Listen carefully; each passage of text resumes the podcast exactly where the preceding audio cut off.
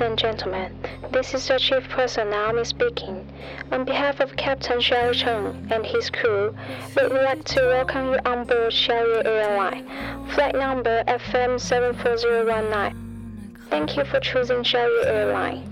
Shortly after takeoff, we shall be offering you a wonderful time. Should you need any assistance during the flight, please let us know. Thank you.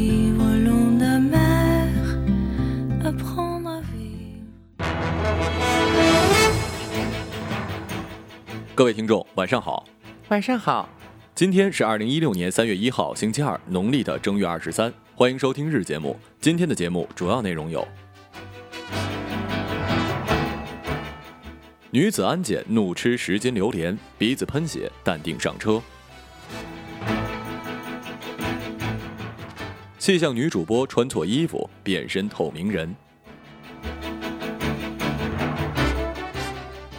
葫芦兄弟真人版要开拍了。女子婚前被甩欲自杀，男友说：“去死吧。”下面请听详细报道。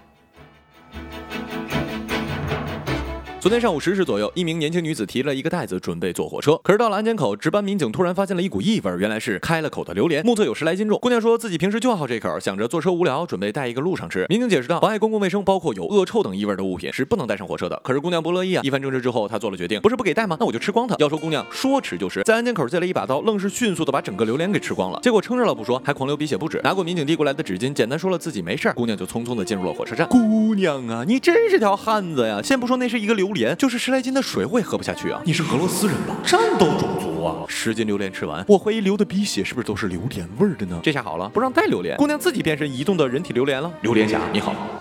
想念你的笑，想念你的外套，想念你白色袜子和你身上的味。日前，美国洛杉矶的气象台女主播贝利泰陈在播报时穿了一袭白色的珊瑚图案的洋装。她一站到气象图之前，就发现气温跟地图都投影到了她的身上。她立刻发现说：“哦，我得换一身衣服。”而一旁的男主播布洛斯和女主播正在玩手机，听到她的声音，赶紧回头，也跟着大叫：“哦不！”布罗斯反应很快，马上脱下了西装外套救场，而且还亲自帮贝利泰穿上。当贝利泰穿上之后，现场立刻响起了音乐，他也配合的跳起了舞来。一看你就没有上过播音主持课呀，主持老师教你的没记住吧？再就是美的也太随便了吧？上节目的时候，其他主持人怎么能玩手机呢？这么一比，我们的主持人不小心打了个哈欠，照个镜子补补妆，简直就不算什么好吗？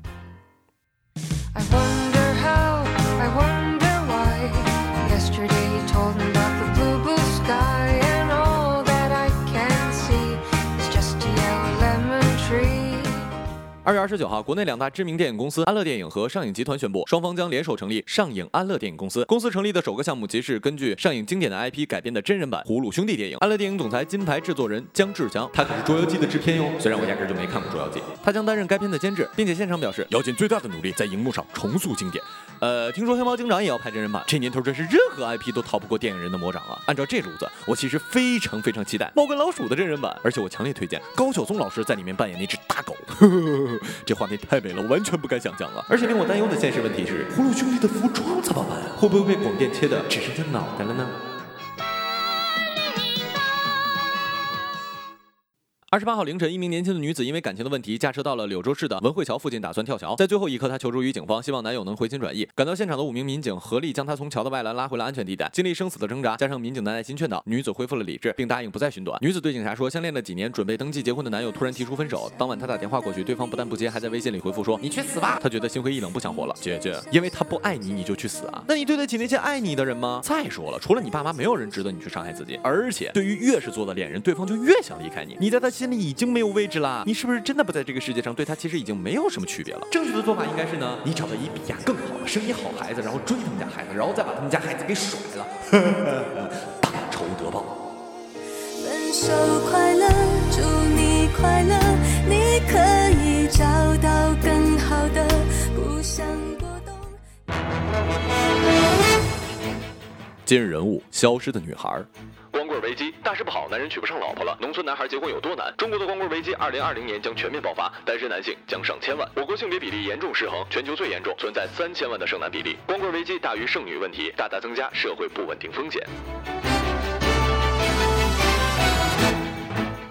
这样的话题报道角度屡见不鲜。在这套话语逻辑里，性别比畸形之所以成为问题，是因为有一部分男性娶妻难，导致了剩男光棍大量存在。对于社会而言，是一个巨大的潜伏不稳定因素。在这套话语的逻辑里，女性的存在仅仅是作为工具性的，她们的身体之所以被需要，是因为男性对于性和婚姻的需求，在于国家维护家庭与社会的稳定需求。可是那些消失的女性，对于她们作为人的命运与权利本身的关注，在如今的话题讨论中再次消失。与性别比例失衡、性别偏好、性别选择紧密相连的另一个问题是遗弃女婴。女婴遭遗弃的新闻年年有，屡见不鲜。这些女婴被遗弃在厕所、商场、菜地、火车站，其中存活下来的一部分会被跨国收养。这部分女孩长大之后会回国来寻亲。近期的一条新闻报道了一位美国夫妇收养的女孩回到南京寻亲。全篇新闻的落脚点在于女孩不忘中国根。文章写的温情脉脉。对于女孩父母在生下一胎女儿之后，为了生男孩而遗弃女婴的行为，以及这背后折射出的根深蒂固的性别偏好与不平等，一笔带过。而我们应该严谨审视的直面问题，而不是用虚假的温情来掩盖问题，不是用面目可疑的感动将鲜血包裹成鲜花。女性的消失，这本身就是问题，而不是因为她们的消失对一部分男性与社会本身产生了负面影响才成为问题。